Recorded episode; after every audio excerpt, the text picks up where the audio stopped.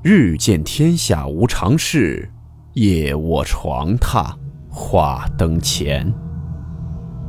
欢迎来到木鱼鬼话。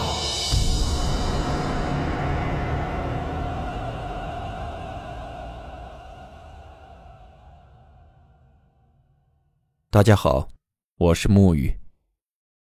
今天带来两个网友分享的故事。第一个故事。来自网友五花马投稿提供。故事名称：宿舍里的杂乱声。温馨提示：本故事含有未经证实的内容和边缘化知识，部分内容超出普遍认知。如感到太过冲击自己的主观认知，请大家当做故事，理性收听。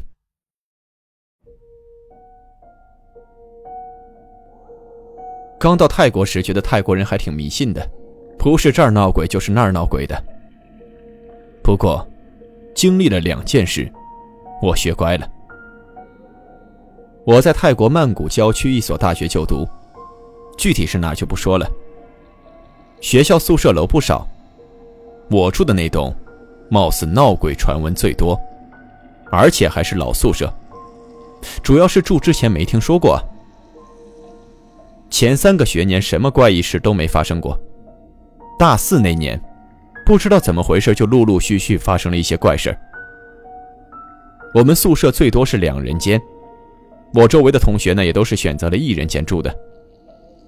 有次我有事去找隔壁朋友，当时在门外听到他屋子里有杂乱的声音，就像那种菜市场杂乱的说话声，但听不清具体在说什么。我心想：好家伙，在这聚会呢，正好凑个热闹啊！敲了敲门，一敲门，里面说话声停止了几秒，紧接着又开始了。我确定声音就是从门里面传出来的。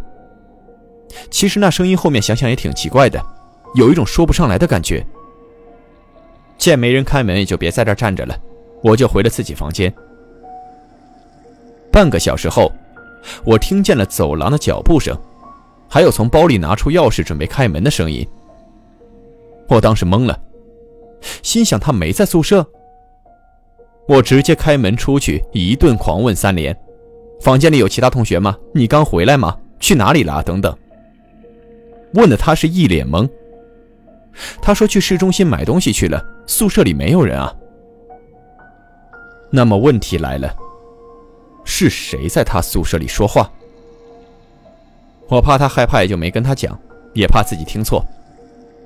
结果第二天上课，他跟我讲，他晚上没睡好，凌晨就醒了，在睡觉的过程中，半梦半醒的状态下，也是感觉宿舍里有杂乱的说话声音。关于隔壁传来莫名杂乱声，宿舍楼不止我一个人遇到过，一同上语言班的大哥也曾说过类似事情。半夜三更的隔壁宿舍总是传来刺耳的说话声，气得他直接敲门抱怨，见不给开门就打电话给他。结果隔壁的朋友在夜店狂欢，根本就没有回来。这大哥和我都归属于同一所住所，只不过是分男女宿舍楼，但是两楼距离很近。第二件事比较可怕，那时我马上就要搬走了，因为实习的缘故，要搬到拉玛三去住。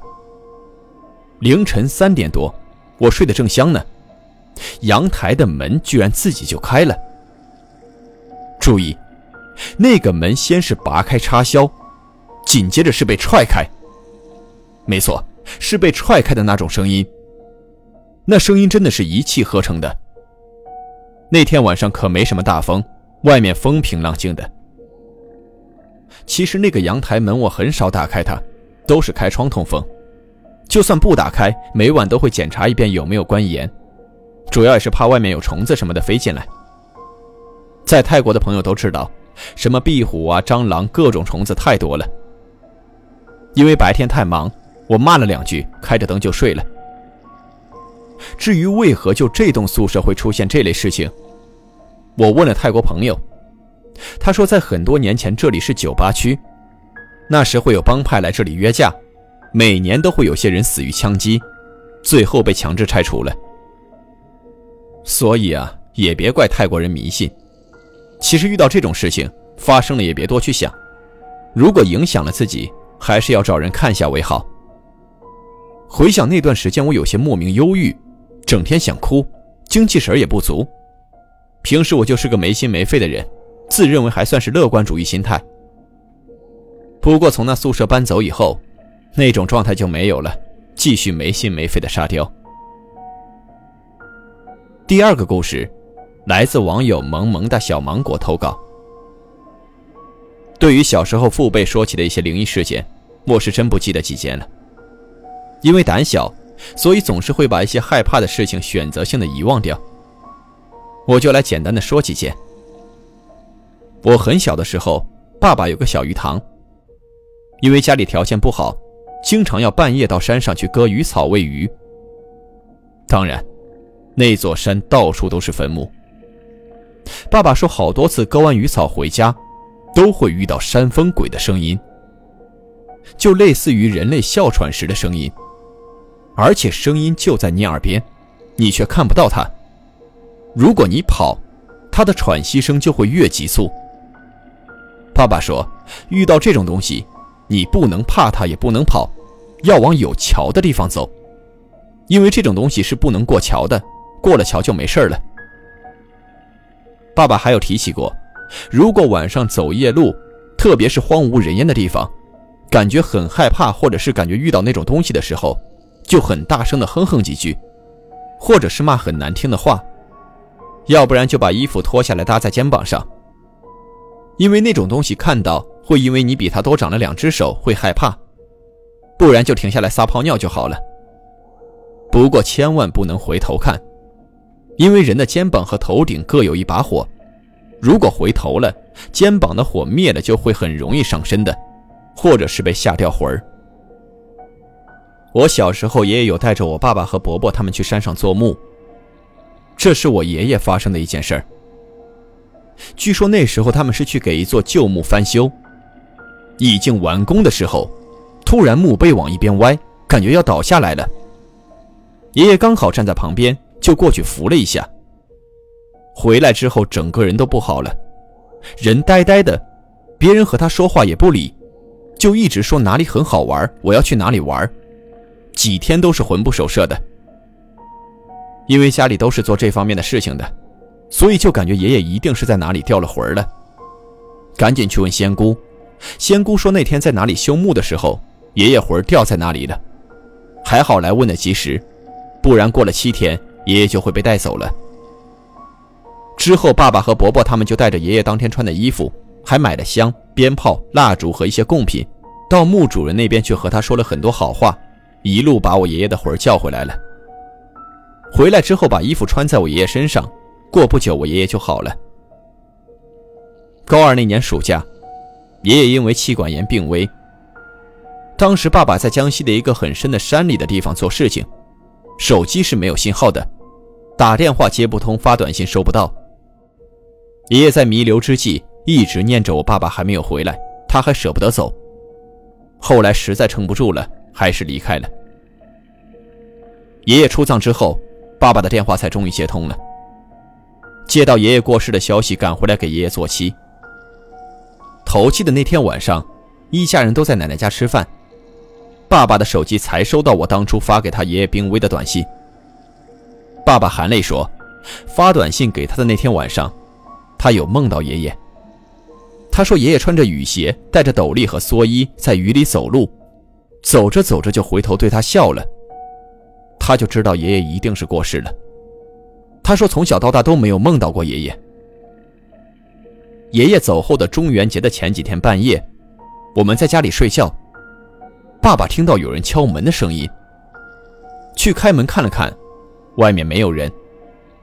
关上门过几分钟之后，又有人敲门，反复了几次。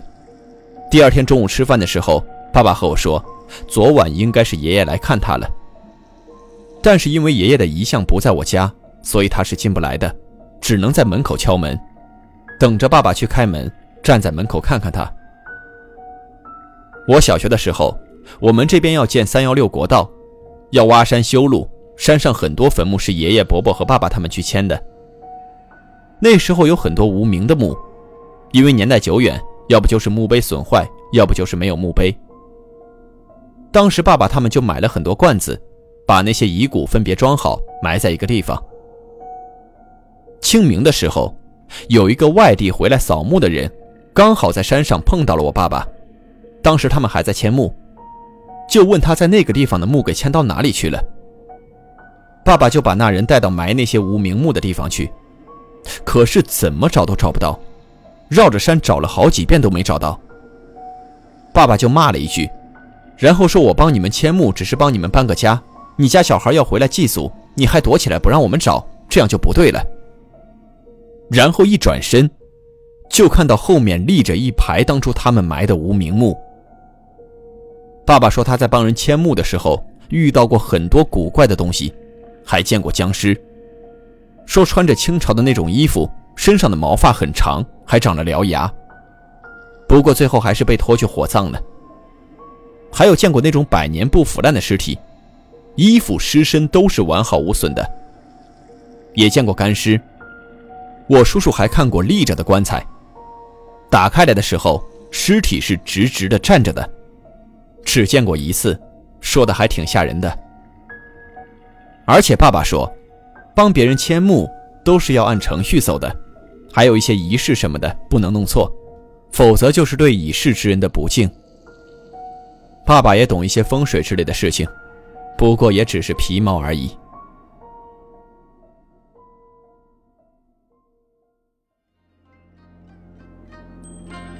好了，我们今天的故事到此结束，祝你好梦，我们明晚见。